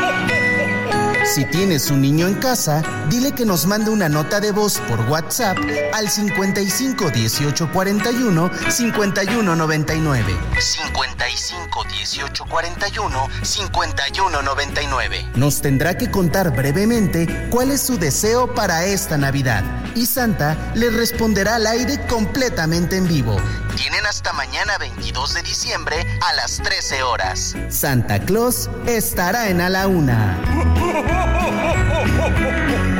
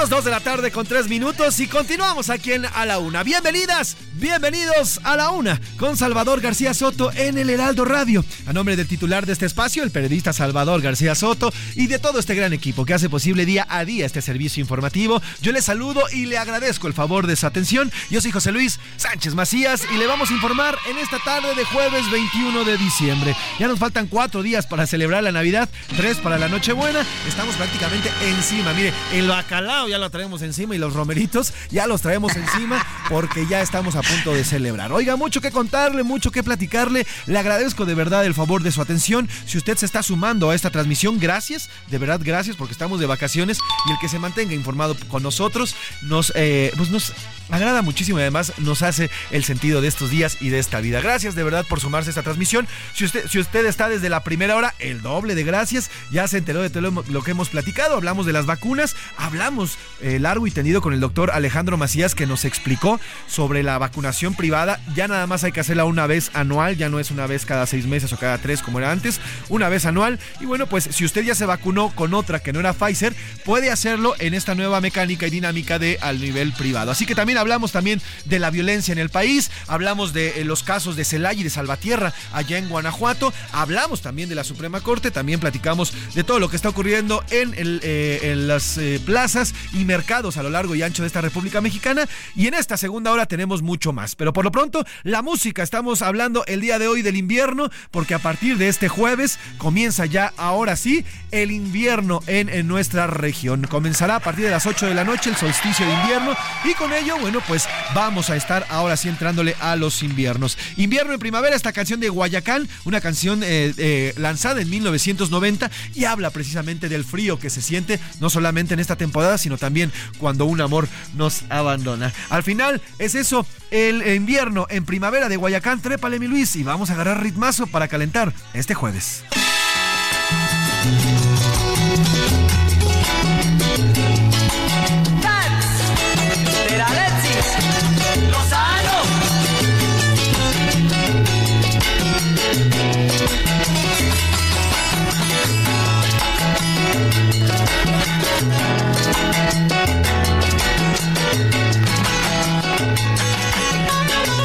Tarde con cinco minutos, dos de la tarde con cinco minutos. ¿Y de qué vamos a hablar en esta segunda hora? Bueno, vamos a ir a las calles de aquí de la Ciudad de México, porque hoy se llevó a cabo el segundo día ya de ventas de vacunas en forma privada en farmacias. Vamos a ir a las farmacias. Ayer se acabaron temprano, hoy vamos a ver a conocer qué pasó con esta ya segundo día de aplicaciones. Además, vamos a contarle cómo está la situación en Acapulco. Ayer dice el presidente, y no sé si burlón o no, pero según él, en su helicóptero vio ya los foquitos, decía los foquitos en las casas de Navidad, y eso le dio gusto, decía el presidente. Bueno, pues vamos a conocer de primera voz si la situación en Acapulco ya está da y como la cuenta el presidente, que ya está prácticamente para que pasen una buena Navidad. Iremos también hasta Argentina, donde miles de personas realizaron la primera protesta contra el gobierno de Javier Milei en medio de eh, pues ya directrices que ha ordenado desde la presidencia el señor Javier Milei, desde la devaluación que al otro día que tomó protesta el 11 de diciembre devaluó su moneda en medio del déficit y la inflación que viven, además de la cancelación y prohibición de protestas. Vamos a hablar también de, ese tema porque la secretaria de Seguridad, bueno, ya es Ministerio de Seguridad en Argentina, eh, emitió un comunicado en el cual prohibían las marchas y las protestas. Además, criminalizaba las mismas y obligaba a quienes cometieran un eh, destrozo en cualquier protesta, no solamente a detenerlos, sino a pagar el destrozo que habían cometido. Todo, eh, pues, en una clara, clara violación al principal derecho de la manifestación. Así que iremos también a Argentina en estas reacciones que ya hay allá en este país sudamericano. Por lo pronto, ¿qué le parece si le entramos ya de lleno a la información? Estamos aquí en A la Una y vamos, vamos con más. Son dos con siete minutos. A la una. Con Salvador García Soto. Dos de la tarde con siete minutos. Oiga, vámonos con Alberto García que nos tiene información importante y que seguramente es de su interés. José Luis, amigos de A la Una, la temporada de Dueños Cabá continúa y los descuentos de hasta 100 mil pesos también. ¿Pueden imaginar adueñándose del seminuevo que siempre han querido y además con descuento? No esperen más para hacerlo realidad. Solo tienen que visitar cualquiera de las tiendas Kavak. Ahí encontrarán miles de autos de todas las marcas. Suban a todos. Les aseguro que su auto ideal los está esperando. Pero apúrense porque esas ofertas se van a acabar. Aprovechen esta temporada única y sean dueños de su auto ideal. La temporada de dueños está en Kavak. Muchas gracias. A la una. Con Salvador García Soto. Dos de la tarde con ocho minutos, dos de la tarde con ocho minutos y arrancamos con la información. Oiga, nuevamente la alta demanda de vacunas Pfizer en los eh, centros de aplicación, en las farmacias y en los consultorios eh, ha provocado que el día de hoy vuelvan a acabarse otra vez las vacunas porque la gente está interesada en vacunarse y en aplicarse precisamente esta vacuna Pfizer que es la más actualizada. Vamos con Gerardo Galicia que estuvo recorriendo varias farmacias, varias también consultorios que se encuentran dentro de estas mismas farmacias y nos cuenta, platícanos mi querido Gerardo, ¿cómo viste este segundo día ya de aplicación privada y pues volaron las vacunas, Gerardo. Buena tarde. Efectivamente, mi José Luis, eh, efectivamente volaron estas eh, vacunas, fue cerca de las 7 de la mañana que comienzan a repartirse las fichas en los eh, diversos consultorios de las farmacias que están aplicando esta vacuna, la vacuna actualizada contra el coronavirus. Y, y hablamos de las farmacias San Pablo del Ahorro, Guadalajara y farmacias Benavides, las que tienen esta actualización contra el COVID-19. Sin embargo, ah, debido a la alta demanda, cerca de las 7 de la mañana se entregan algunas fichas, pero estas se acaban de manera inmediata. Son, es de dos horas, mi querido José Luis, cuando se terminan las ah, vacunas y a pesar de que las ah, personas eh, continúan preguntando por ellas, pues sencillamente ya no hay. Así que la recomendación es acudir muy temprano a las farmacias si necesitan colocarse esta nueva vacuna. Realizamos eh, recorridos en la zona oriente de la capital. La situación ha sido exactamente la misma. Aquí encontramos filas de aproximadamente 20, 30 personas buscando la vacuna. Una vez que logran obtener una ficha, hacen eh, eh, fila para poder llegar al consultorio, ahí se las aplican y es cerca de dos, tres horas cuando se terminan por completo, así que ya cerca de las 10 de la mañana no hay fila, pero tampoco hay vacunas. Este ha sido el panorama en general de la zona sur, centro y oriente de la capital en las farmacias que hemos encontrado y los, los recorridos que hemos realizado. Jerry, ¿qué te han dicho las personas que están informadas sobre el precio? Eh, está entre 900 y casi mil pesos la, la, vacuna. ¿Qué te han dicho las personas sobre el tema de, del precio? La verdad es que nadie se queja, mi tío José Luis. Las quejas son únicamente es por la falta de la vacuna y prácticamente todas las personas que están arribando a las diversas farmacias están conscientes de que el precio oscila entre los 840 y mil pesos. Sí, ahora Jerry, ayer ayer platicábamos con Memo, nuestro compañero Guillermo, y bueno, eh, entrevistó y pudo platicar con dos extranjeras que se fueron a vacunar. Tú ahorita en estos recorridos que viste, ¿viste algunos extranjeros también que se fueron a vacunar eh, en estas en estas clínicas? Extranjeros no, pero familias completas sí. Llegaban eh, con eh, en pijama prácticamente en sus vehículos, cuatro o cinco personas en vehículos eh, con pijama, algunos bostezando. Llegaban al módulo para poder pedir la, la vacuna. Los afortunados, pues sencillamente se formaban afuera, tratando de soportar también el frío de la mañana y se retiraban bastante felices una vez que tenían ya consigo la vacuna. Sin embargo, ya los que llegaban a partir de las 10, 11 de la mañana, pues sencillamente tendrían que regresar a casa porque ya no habían vacuna. Sin duda. Oye, niños, niños. Eh, los más pequeños que vimos oscilaban entre los 9 y 10 años. Perfectísimo, Jerry. Oye, pues. Más pequeño no. Ah, pues estás bastante bien. Oye, Jerry, y bueno, pues van a. Me imagino que surten las vacunas en estas mismas clínicas y mañana ocurre lo mismo, ¿no? Sí, precisamente la última eh, farmacia a la que acudimos fue la que se ubica sobre patriotismo pasando el eje 5 sur en San Pedro de los Pinos y nos comentaban que mañana en punto de las 7 de la mañana estarían eh, llegando otra, otro, otras eh, vacunas más. Pues sin duda. Muchas gracias, mi Estaremos pendientes de cómo vaya surgiendo. Mañana también va a haber un tercer día de vacunación. Te pido que nos mantengamos en contacto y la información que surja la damos de inmediato. Te mando un abrazo, querido Jerry. Bonita tarde. Abrazo de regreso, seguimos pendientes. Abrazo el gran Gerardo Galicia, reportero de Heraldo Media Group, que siempre está en, las calles. Oiga, eh, vamos a, ah, bueno, rapidísimo sobre el tema. Recuerde lo que nos dijo Alejandro Macías. Eh, nada más es una vacuna anual, una vacuna anual. Eh, y además hay que hacer, hay que hacer además acudir con esta, eh, con esta eh, anterioridad en las mañanas cuando usted acuda, acuda a, vacunarse, bueno, puede ir con su hijo o con su hija, con los pequeños, eh, también ahí se la aplican ahí mismo y recuerde, vea la disponibilidad de la farmacia a la que quiere acudir, porque como ya nos contó este Jerry Galicia, bueno, pues están volando, literalmente la gente se, está yendo a enfermar muy temprano para adquirir esta vacuna. Que bueno, la gente se quiere vacunar en realidad, ¿eh? La gente, esto demuestra que la gente siempre ha querido vacunar y que no le importa pagar incluso el costo. Este costo, ya no sé, Jerry, nadie se está quejando por el costo. Saben que al final, pues, es una necesidad y hay que cubrirla. Y mire, para como vimos y para como vemos que se desarrolla esta enfermedad, mil pesitos, pagarlos es absolutamente nada. Vamos a otros temas. A la una, con Salvador García Soto.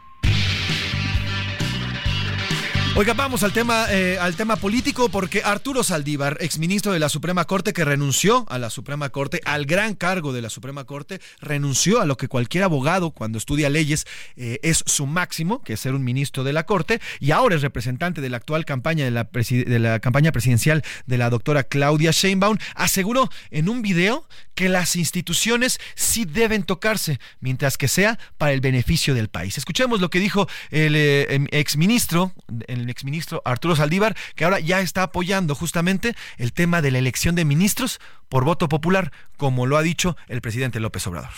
Debemos elegir mediante el voto popular a las ministras y ministros de la Suprema Corte de Justicia de la Nación. Requerimos una Corte que sea independiente del Poder Ejecutivo y del Poder Legislativo, pero también de los partidos de oposición y de los poderes fácticos. Requerimos una Corte más cercana, más humana, más sensible a la gente. ¿Cómo podemos lograrlo? ¿Cómo debemos elegir a nuestras ministras y ministros? Todo está abierto a debate. Avancemos hacia la mejor solución que nos permita arribar a la justicia que merecemos que soñamos y a la que aspiramos. No te dejes engañar, las instituciones sí se tocan cuando es para mejorarlas en beneficio del pueblo de México.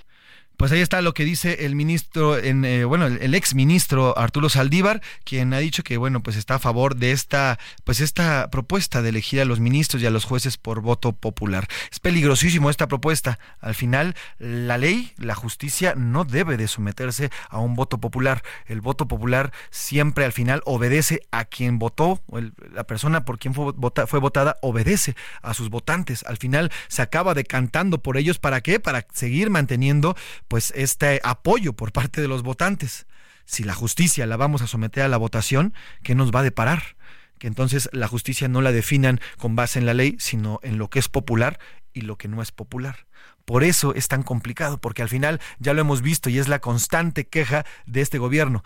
El Poder Judicial es el único, en específica la Suprema Corte de Justicia de la Nación, el único poder que está verdaderamente ejerciendo su eh, su tarea, que es un poder autónomo y es también funcionar como contrapeso de los otros dos poderes, que en estos momentos están alineados. Se supondría que por eso una república está conformada por el Ejecutivo, el Legislativo y el Judicial, tres poderes que entre sí mismos son contrapesos y que permiten, o más bien no permiten, que uno pueda mandar sobre otro. Sin embargo, hoy uno es el que tiene prácticamente todo el control, sobre todo por el, sobre el legislativo y el judicial, ya en manos de la ministra presidenta Norma Piña, pues ha logrado una independencia y esto es lo que hoy hoy le molesta muchísimo al presidente y además también en miras precisamente a tener cooptado la Suprema Corte para un próximo mandato de Morena, un próximo posible mandato de Morena. Pues hasta ahí dejamos lo que dijo el ministro Arturo Saldívar. Vamos a otros temas ahora sí.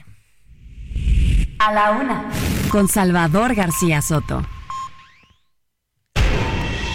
Dos de la tarde con 16 minutos, dos de la tarde con 16 minutos. Hace un par de días, eh, desde el, Vaticano, eh, se conoció una noticia. El Papa Francisco aprobó el lunes que los sacerdotes católicos pudieran administrar bendiciones a las parejas del mismo sexo, así como a las parejas en situación irregular, así, así es como las llama eh, la Iglesia Católica. Esto ha generado pues ciertos comentarios e incluso confusiones, porque el Padre, el Santo Padre, el Papa Francisco, habla de poder administrar bendiciones pero hay gente que ha entendido esto como el poderlos casar, administrar el sacramento del matrimonio a las parejas del mismo seco y a las parejas que según la Iglesia Católica se encuentran en situación irregular. Pero para explicar y para explicar cuál es el sentido y el alcance del mensaje del Papa Francisco, eh, le agradezco que nos haya tomado la llamada el padre Mario Ángeles Flores. Él es director del Observatorio del Episcopado Mexicano y estuvo presente eh, eh, durante la generación de estos documentos y queremos preguntarle a qué se refiere estos documentos, a qué se refiere el Papa Francisco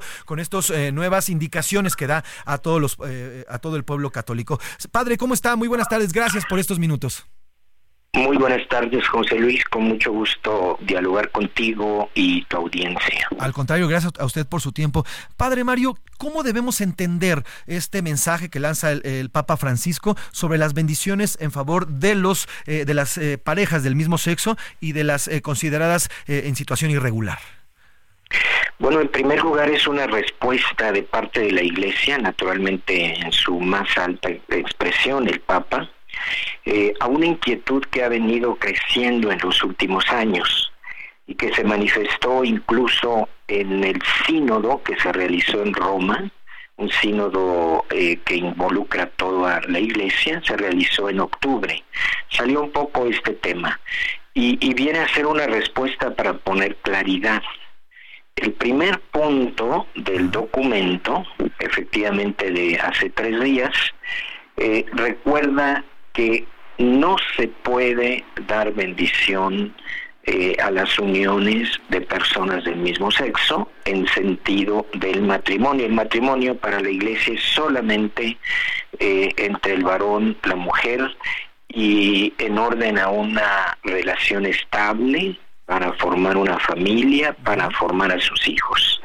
La doctrina de la iglesia sobre este punto es firme y no hay cambios en absoluto. De tal forma entonces que, ¿qué significa una bendición? Para de situaciones irregulares se refiere a matrimonios eh, de los que se han divorciado y están vueltos a casar y por otra parte a, a, las personas del mismo sexo que tienen alguna convivencia, ¿verdad?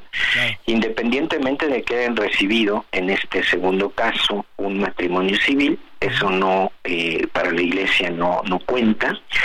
Cuando se acercan a pedir una bendición, eh, la declaración de hace tres días recuerda la amplitud de la bendición desde el punto de vista de la iglesia, desde el punto de vista de la fe. La bendición eh, se, se, da en, en, en, una situación muy amplia en, en relación a, a, muchas eh, realidades humanas, ¿no? Uh -huh. como un signo de gratitud y alabanza, como un signo de petición de gracia y misericordia, y en este sentido, la bendición para las personas del mismo sexo que conviven es como un signo de acercamiento de la iglesia que parecería distante, pero no debe estar distante de estas realidades, porque la iglesia es para todos, el evangelio es para todos, la salvación de Cristo está abierta a todos, de tal forma que la iglesia manifiesta pues una cercanía, una cercanía y, y un deseo de entrar en discernimiento con ellos, en orden a madurar su vida cristiana y superar ciertas fragilidades en el crecimiento de la fe y de la experiencia de Dios. Este sería el sentido de esta bendición. Naturalmente, eh, pues eh, es para quien lo pide y quien pide una bendición ya hay un primer paso de apertura a la fe. Esto es lo que suponemos. Ya, ahora, se habla entonces no de una aceptación en el sacramento, sino una bendición como cualquier católico puede dar una bendición a sus prójimos, ¿es correcto? Eh, sí, sí, sí, naturalmente la bendición es algo mucho, muy, muy amplio en el sentido de la fe. Entonces en ningún momento se debe confundir, el documento incluso lo señala, no se ponga en relación, ni en cercanía, ni en relación con un matrimonio, porque no es el sentido. Y a propósito de eso, el, el episcopado mexicano, nuestros obispos, uh -huh. el día de ayer han eh, comunicado, han, han publicado un, eh, una explicación de parte de los obispos. Y en ellos, ellos manifiestan en primer lugar estar en comunión y sintonía con el Papa, eh, entendiendo bien sus orientaciones, y exhortan a los sacerdotes uh -huh. y a los fieles en general a no generar confusión Justo. ni desvirtuar el sentido de lo que el Papa Francisco está pidiendo. Es decir, lo que él pide es una actitud de cercanía, discernimiento para quienes soliciten esta bendición en orden a, a, a clarificar su camino de fe. Y podría añadir, ¿verdad? Algo más en ese sentido que, que el mismo comunicado de los obispos nos dice, ¿verdad? Un- una frase del Papa Francisco, dice la Iglesia eh, eh, expresa esta bendición de Dios para todos, para todos, incluso para los pecadores. Pero la, no se bendice el pecado, se bendice al hombre pecador para que pueda superar sus debilidades, sus fragilidades o imperfecciones. Entonces, eh, la iglesia no está bendiciendo algo que en sí mismo contradice el punto de vista de fe, ¿no? Entonces, sí, es un acercamiento, pero en orden ayudarles a crecer en su vida cristiana. Sin duda. Ahora estamos platicando con el padre Mario Ángel Flores, director del Observatorio del Episcopado Mexicano. Padre, ahora, es decir, si una pareja eh, irregular o una pareja del mismo sexo quisiera acudir a su iglesia, a su iglesia católica, ¿le puede pedir entonces esta bendición a un sacerdote, al párroco? Naturalmente, se puede pedir, pero no en un contexto litúrgico, sí, claro, sino en el contexto de encuentro personal. Por lo tanto, tampoco puede ser porque se podría dar como una simulación, ¿verdad? De que invité a muchos de mis amigos y aquí están y me va a dar usted la bendición. No sería ese el sentido porque ahí se podría crear una confusión. La bendición se da, pero debemos cuidar también las formas.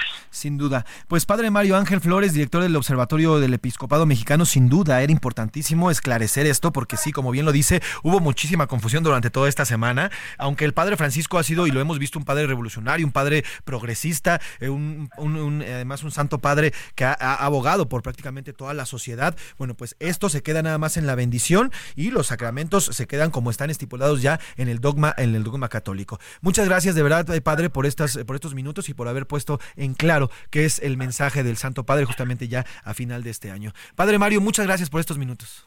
Muchas gracias, José Luis. Un saludo. Feliz Navidad. Feliz. Navidad, le mandamos muchas bendiciones y un gran abrazo. Ahí está el padre Mario Ángel Flores, director del Observatorio del Episcopado Mexicano. Pues más claro, ni el agua, no se pueden casar, pero sí pueden recibir una, una bendición. Si usted quiere acudir a su iglesia local, puede hacerlo con su pareja homoparental o en esto que llaman ellos los católicos como irregulares. Vamos a una pausa y regresamos aquí en A la Una.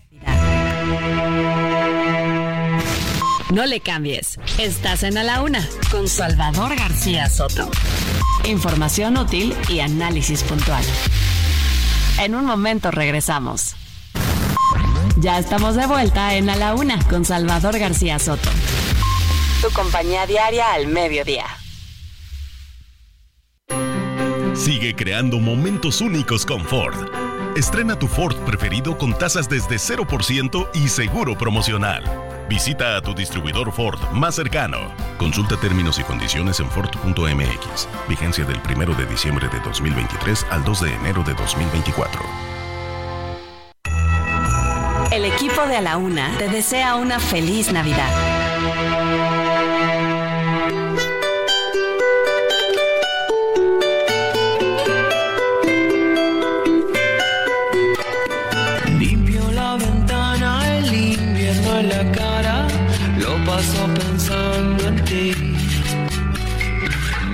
Todo el día, el frío que vacía la fuerza que queda en mí. Y es así que llegaré al fin. Y es así que llegaré al fin de este invierno que hace eterno chaqueta, chaleco, pijama y doble calcetín. Las luces prendidas, llueve todo el día para que voy a salir y soñar que llegará el fin y soñar que llegará por fin. El verano, amor, que nos hace falta, el sol que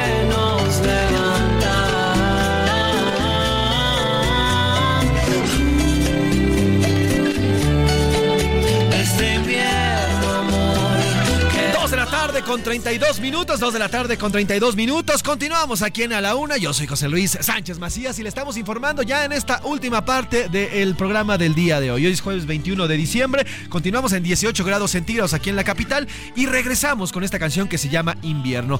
Eh, la canta eh, Jepe, un autor chileno, un cantautor chileno que ha tenido éxito en los años recientes gracias a sus letras profundas que conectan con la gente. En este tema el cantautor ha dicho que representa al invierno que se fue y ya no existe, en un afán nostálgico por aquellos, aquellos años en los que eh, esta estación pasaba a través de otras, de otras épocas. Al final, nos dice Gepe, el invierno también hay que disfrutarlo y estar con los nuestros, porque solamente así podemos calentarlo. Y sí, de hecho, justamente nos decía el doctor Macías, en estas épocas más que el frío, lo que nos hace que nos contagiemos es las aglomeraciones, que estamos todos juntos y si alguien llega a tener algún virus, bueno, pues se propaga mucho más fuerte. Al final, Gepe lo que dice es que hay que juntarnos y calentarnos en este frío invierno y sin duda, si usted tiene oportunidad de calentarlo con alguien, de estar con alguien, con su familia, pues hágalo. No pierda la oportunidad. La pandemia nos enseñó que de un día para otro podemos perder los abrazos de los nuestros. Así que hay que disfrutarlos y estar en la medida de lo posible con nuestra gente. Trépale, mi Luis, Invierno de Jepe, una canción del 2015.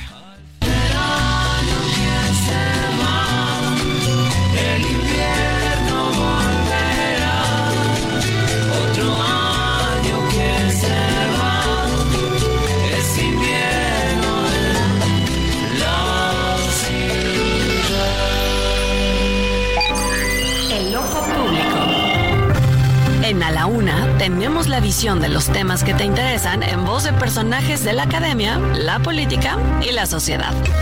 Hoy escuchamos a Carlos Salomón en ¿Sabías qué? El ojo público. Durante muchos años, México fue una fábrica de pobres e incluso llegó a alcanzar los 60 millones en pobreza. Es decir, casi uno de cada dos mexicanos son pobres. En este gobierno, como producto de una política social, se buscó privilegiar programas para subvencionar a las personas de la tercera edad, a las madres solteras, becas a jóvenes y un incremento muy importante del salario mínimo. Así México logró sacar de la pobreza a 3 millones de los 60 que vivía en esa condición. Sin duda, esta disminución es un gran avance. 3 de 60 y sobre todo se rompió la tendencia que se había establecido en las tres últimas décadas. Sin embargo, hay que decirlo, lo logrado es insuficiente. Bastó un huracán para que en tres horas un millón de personas se integraran al ejército de pobres. Otis devastó toda una ciudad y mandó a la pobreza a miles en Acapulco. La naturaleza se ensañó con los acapulqueños. Llegó un cerrar y abrir de ojos. Miles se quedaron sin casa, sin seres domésticos, sin nada. Será muy largo y muy duro recuperar lo que tenían. Y será muy difícil que logren los niveles de vida que tenían antes de este huracán. En síntesis, de los 3 millones que habían salido de la pobreza en los últimos 5 años, fue suficiente un huracán para que un millón sea la cara de la tragedia. Ya no son los tres los que han dejado la pobreza, son solo dos. Así de frágil es el equilibrio social. Esto nos demuestra que la política social es buena, pero insuficiente, que solo le hemos hecho cosquillas a la pobreza. Hay que replantear los programas y las políticas públicas. Es necesario rescatar las escuelas y hospitales que la pandemia del COVID devastó. Quienes en el futuro gobiernen a México deben de reconocer que la pobreza se combate con escuelas públicas de calidad y gratuitas, con hospitales adecuados que cuenten con médicos y medicinas, con becas y apoyos de todo tipo, pero sobre todo con salarios que le permitan a la gente no vivir de becas o apoyos, los cuales mantienen los niveles de pobreza y lucran políticamente con las necesidades de la gente. Un buen sueldo o salario dará a las personas autosuficiencia para que sus vidas sean dignas y sin depender de un subsidio que a veces solo sirve para generar más dependencia y más pobreza. Lo logrado, sin duda, ha sido bueno, pero sin duda también es insuficiente. Santa Claus estará en a la una.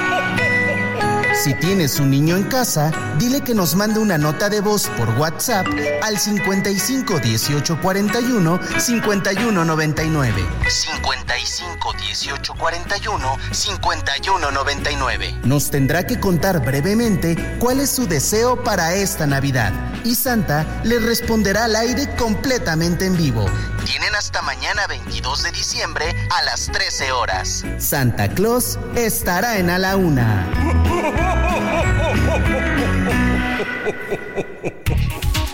Ya nos están llegando mensajes, ya nos están llegando cartitas. No deje que su hijo, su hija, su sobrina o su nieto se queden fuera de esta convocatoria. Vamos a tener a Santa. Esas entrevistas ni Obama las tiene. Pero bueno, aquí las vamos a apretar el día de mañana. Así que síganos mandando al 55 18 41 51 99 sus mensajes, sus voice notes. Aquí las vamos a recibir con mucho gusto. Voice notes, ¿eh? Notas de voz. Escritos no los vamos a poder leer porque eh, eh, Santa Claus así nos lo pidió. Quiere escuchar a los chamacos, quiere escuchar a los chavitos. Así que mándenos sus voice notes. Oiga, tenemos información de último momento importante. Vámonos con Milka Ramírez.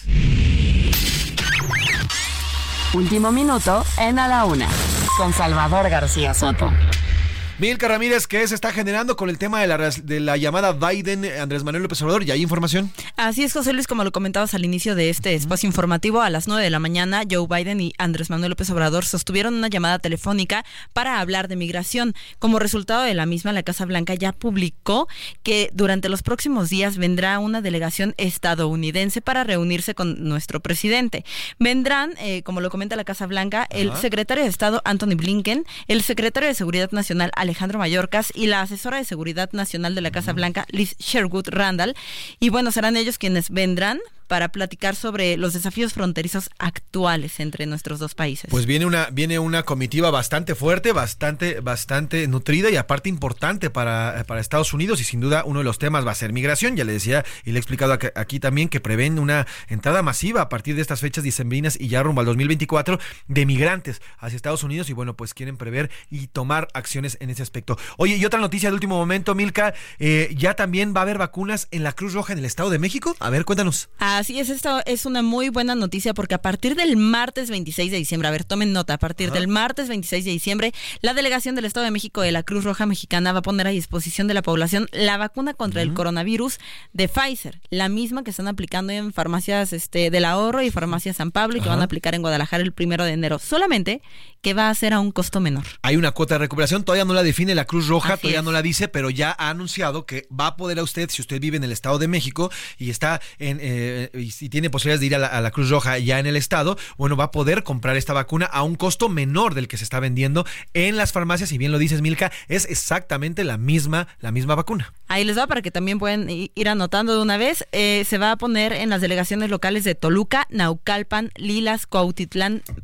Cuautitlán, México, Huixquilucan y en el Hospital Central de Polanco de la Ciudad de México, también en el Hospital Central de Polanco de la Ciudad de México. Rapidísimo, me repites los lugares para que el auditorio ponga atención de dónde se puede vacunar, dónde va a poder adquirir la vacuna a partir del 26 de diciembre, martes 26 de diciembre, en las, en las delegaciones de la Cruz Roja, eh, ubicadas en... Toluca, Naucalpan, Lilas, Cuautitlán, México, Huixquilucan y en el Hospital Central de Polanco, aquí en la capital. a un menor costo del que se está vendiendo en las farmacias. Sin duda, información importante que se está generando. Gracias, Milka Ramírez. Gracias, José Luis. Y nos vamos a otros temas. A la Una, con Salvador García Soto.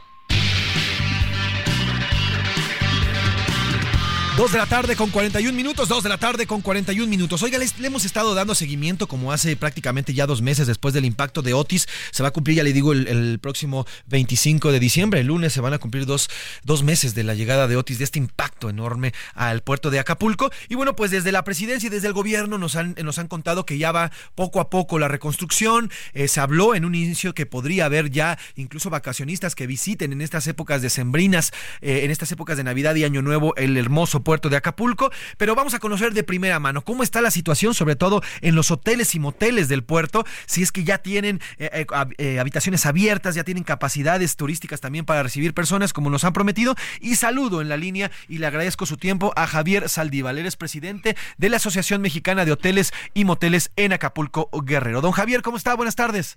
Muy buenas tardes, José Luis. Me da gusto saludarte y al auditorio. El gusto es mío, don Javier. Cuéntenos para arrancar cómo va la situación de la reconstrucción de los moteles y hoteles en estos momentos. ¿En qué situación se encuentra?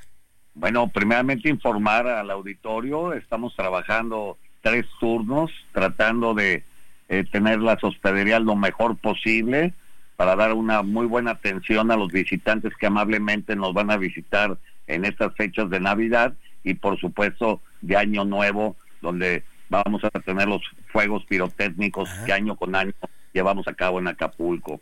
Ya hay eh, habitaciones disponibles, aproximadamente tenemos ya ahorita alrededor de cerca de cuatro mil habitaciones vamos a tener para las fechas más fuertes que son del 27, 28, 29, 30 y 31, eh, disposición para que nos puedan visitar todas las gentes que quieran disfrutar de las hermosas playas de este bello puerto. Claro, no va a ser lo mismo que otros años, pero con el apoyo de ellos más rápidamente nos vamos a reactivar, José Luis. Sin duda. Don Javier, están estas 4.000 habitaciones que ya nos dice para el, 20, el 27 y 31. Las condiciones turísticas, están las habitaciones en perfectas condiciones, sin embargo el tema de los servicios, por ejemplo el agua potable, el tema del internet, el tema de la luz, todo eso ya se les va a facilitar a quienes decidan ocupar estas habitaciones, ¿correcto? Sí, sí, mira, fíjate, con mucha buena noticia vamos a conocer, ya ha estado trabajando muy fuerte Telmex, que es una empresa muy fuerte nacional. Ya en la mayoría de los hoteles ya tenemos internet para que los turistas puedan accesar a este importante medio de comunicación que hoy es básico para pues para todos, ¿no? Es un medio eh, se requiere, ya tenemos agua, ya tenemos luz, ya tenemos telefonía y por supuesto las playas, el gobierno del estado ha estado trabajando de la mano con el gobierno municipal duro, limpiando estribando la arena, sacando los pequeños cristalitos y todo, y por supuesto comentar también los prestadores de, servicios acuáticos. Eso ha sido una gran labor que han desarrollado en conjunto con el gobierno, todas las personas que se dedican a trabajar todos los días en nuestras playas, tratando de que la gente pueda caminar y disfrutar de nuestra arena, que es bella, y por supuesto disfrutar del clima, que tenemos excelente clima, y bueno, pues eh, Acapulco, como todos lo saben, es un paraíso, decimos el paraíso de América. Por supuesto, no tenemos todavía las famosas discotecas, esperamos el Baby O va a abrir. Y bueno, eh, hay bares, hay algunos centros eh, nocturnos para disfrutar, restaurantes ya tenemos en las playas. Pues bueno, poco a poco ya tenemos 800 comercios que hemos aperturado de diferentes categorías. Y bueno, poco a poco, José Luis, ha sido una labor titánica por parte del sector empresarial comprometido con Acapulco y por supuesto con todos nuestros colaboradores que eh, que trabajan en estas empresas. Sin duda. Oiga, ah, eh, quiero que me diga, don Javier, ¿el Baby O va a abrir eh, próximamente? Ese, esa sí es nota. sí, claro que sí, el Baby O, después de la tragedia que sufrió del incendio, se remodeló y, y bueno, está listo para poder aperturar para las fechas fuertes del 27, 28, ya estará ¿Ah, abierta las puertas para recibir a, los turistas. O sea, nos confirmaría que el primer antro que se abre, el, Gran Baby O, a partir del 27 ya va a estar funcionando en Acapulco. Así es, Sin duda. esperemos ya eh, empiecen. Hay, otras discotecas sí, claro, claro, claro. que ya están funcionando con música tropical, con música de diferentes estilos eh, las más grandes que están sobre la avenida escénica, eh, no va a dar tiempo para tenerlas, las estamos eh, preparando para tenerlas para el Tianguis, para poder recibir a todas las agencias mayoristas que amablemente vienen a visitar este hermoso puerto y que son las que pues nos comercializan el producto internacionalmente. Ha sido un trabajo, te digo, muy fuerte, muy cansado para todos, pero con mucho ánimo y siempre pues eh, la gente de México ha sido muy solidaria con Acapulco, nos los han demostrado. Y bueno, ahorita ya tenemos turismo que está visitando este hermoso puerto, claro, no en tanta cantidad como en otras épocas, pero por supuesto ya se ven eh, las sonrisas en las playas, ya se ve que se empieza a comercializar los productos y los servicios en la misma. Y bueno, aquí es que todos nos pongamos la camiseta de este bello puerto, todos por Acapulco, y bueno, con trabajo, con mucho esfuerzo, vamos a salir adelante. Obviamente, por desgracia, no hubo los recursos con Nacional Financiera y con Bancomet que van a ser más lentos. Eh, va a ser hasta enero donde nos vamos a sentar a platicar de esos eh, apoyos que, que a través de, de estas dos eh, financieras de- del gobierno van a apoyar de 500 mil a, a 5 millones con tasa cero. Eso es para reactivar la hotelería y algunos restaurantes y, y algunos comercios. Pues don Javier, estaremos pendientes de cómo vaya a funcionar eh, a partir del próximo año y si me permite nos mantenemos en comunicación. Por lo pronto la información que nos está dando estas 4.000 habitaciones y pues el llamado para quienes quieran ir, Acapulco los recibe y Acapulco además los necesita. Pues don Javier, muchas gracias por estos minutos y si me permite nos mantenemos en contacto y en línea para cualquier otra eh, y para que nos vaya informando también cómo va esta actualización de eh, los hoteles y los moteles. Que tenga buena tarde, gracias. Los esperamos en este bello puerto de Acapulco. Gracias. Bueno, y muchas gracias a don Javier. Ahora vamos, vamos a hacer contacto también con Ramiro Solorio. Él es activista, vive en Acapulco, Guerrero. Y bueno, pues él nos cuenta la otra cara de la moneda. Nos están diciendo y nos dicen que, que va a haber una buena Navidad. Desde presidencia, desde el gobierno, nos dicen que habrá una muy buena Navidad. ¿Será así? Ramiro, ¿cómo estás? Muy buenas tardes. ¿Cómo ven, cómo ven o prevén que va a pasar la Navidad para los acapulqueños, los que están allá y los que todavía están sufriendo el embate a casi dos meses de Otis? Buenas tardes, Ramiro. Muy buenas tardes. A ver, quisiera que también fueran cuentas alegres como las que pregona López Obrador y quisiera también eh, que este ánimo se irradiara, el ánimo de los empresarios, prestadores de servicios turísticos, restauranteros, hoteleros, que gracias a él está sacando adelante al municipio porque están reabriendo sus negocios para tratar de reactivar la economía, sin contar hasta el momento, como bien te lo acaban de compartir, sin contar hasta el momento con un sistema de crédito, porque son otras las prioridades del gobierno federal y eso hay que decirlo con claridad. Por ejemplo, el día de ayer lo que vino a hacer López Obrador es anunciar que ya tiene los recursos para construir 39 cuarteles para la Guardia Nacional. 39 cuarteles para la Guardia Nacional. Esa es su prioridad. No es su prioridad la reconstrucción de hospitales, de escuelas, de plantas tratadoras, de drenajes colapsados, de incluso puentes rotos que están en mal estado y poniendo en riesgo la vida de las personas desde hace ya 58 días de la tragedia. Te puedo poner ejemplos muy concretos, por ejemplo, el Hospital de Cancerología que está destruido y no tiene para cuándo fecha para la reconstrucción. 150 niños allí estaban recibiendo sus quimioterapias y más de 200 mujeres mujeres y hombres estaban recibiendo ahí sus quimioterapias y ahora no tienen dónde recibir sus quimios, los están mandando a la Ciudad de México. Obviamente no tienen los recursos, no tienen eh, eh, la manera de poder ir y trasladarse a la Ciudad de México. Entonces no hay para cuándo, no hay no hay fecha en ese sentido. No se puede pasar una feliz Navidad y esto también hay que decirlo con claridad, porque yo quisiera que toda la eh, todo Acapulco estuviera limpio como ya se limpió la costera y las avenidas principales, pero la realidad es que todas las colonias de Acapulco de las partes altas sí siguen todavía con focos de infección y con una crisis sanitaria enorme. Hay ya 16 muertes por dengue y son más de 2.000 casos registrados de dengue y son más de 400.000 toneladas de basura que no se han recogido, de basura y escombro, que no se han recogido de las partes altas de las colonias. Yo quisiera dar cuentas alegres, yo quisiera decir que, Que ya, ya todo está bien. bien, pero no es verdad. Ramiro. Es mentira, es mentira. Eso te lo digo como acapulqueño, estoy recorriendo todos los días las colonias. Ahorita acabo de recorrer también la playa, no hay turismo en Acapulco, no hay un dato oficial. Por ejemplo, se acaba de dar a conocer el dato oficial de la estadística de ocupación hotelera de Iztapas, Platanejo, que está en este momento al 83%.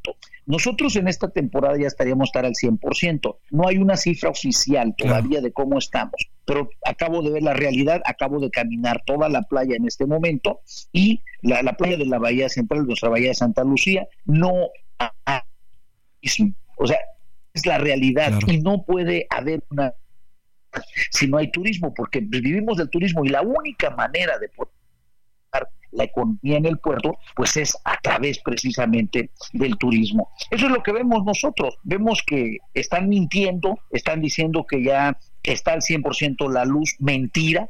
Hay muchas colonias que todavía están sin luz, están diciendo que la baja de agua ya está también eh, óptimamente en Acapulco. Mentira, más del 50% de la población no tiene agua en sus, en sus casas. O sea, es mentira tras mentira. O sea, yo no sé por qué están mintiendo sobre esto ¿Por qué mienten en el tema de la recolección de basura, en esta incapacidad manifiesta que han demostrado y que no han podido ya a 58 días de la tragedia y que está afectando sensiblemente a Acapulco? lo que nosotros estamos viendo, y eso se lo queremos decir a todos, lo que estamos viendo es que lo que hizo el gobierno federal y lo que hizo López Obrador es un sistema clientelar, es decir, nada más dar dinero en efectivo y pensar que con eso, pues la población les va a agradecer, va a estar contenta Incluso los propios servidores de la nación están haciendo proselitismo en los módulos, diciéndoles que eso pues, es de López Obrador Pues y que eh, durante 80 años no habían tenido nada. Es decir, un proselitismo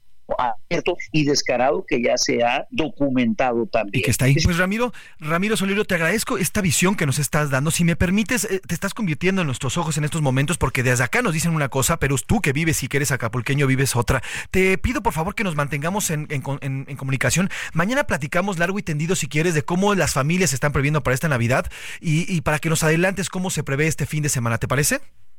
Pues sí, Sí, ahí está Ramiro Solorio, activista en Acapulco, y y platicamos con él el día de mañana y- y para que nos cuente cómo va a ir esta, esta, eh, esta Navidad. Gracias a Ramiro y vamos rapidísimo a los deportes con información súper breve. Los deportes en A la Una con Oscar Mota.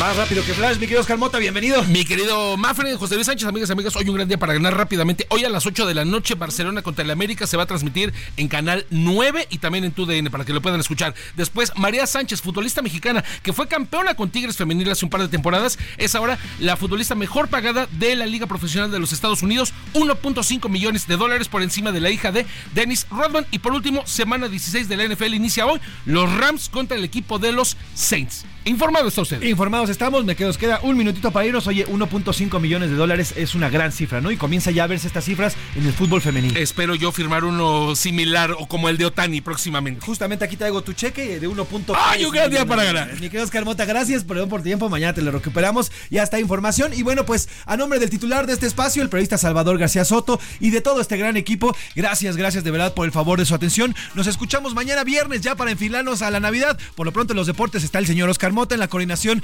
de, eh, de producción. El productor está aquí eh, también Rubén Esponde, en la coordinación de invitados Laura Mendiola. En la redacción también está Mil- Miguel, Miguel Zarco, Milka Ramírez, Iván Márquez, eh, Ricardo Romero. Por allá también está Pedro, que también se está subiendo. Pedro Albarrán, que se está subiendo a nuestro equipo. Y bueno, pues en los controles, eh, en la asistencia de Rubén Cruz y en los controles, Luis Ahumada. Yo soy José Luis Sánchez Macías y está usted informado. Pase un gran jueves. Buen provecho.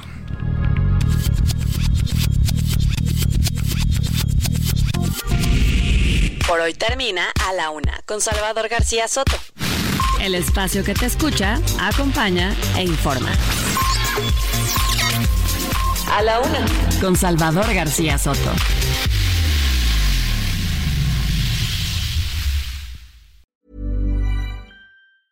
Even when we're on a budget, we still deserve nice things. Quince is a place to scoop up stunning high-end goods for 50 to 80% less than similar brands. They have buttery soft cashmere sweaters starting at $50, luxurious Italian leather bags, and so much more.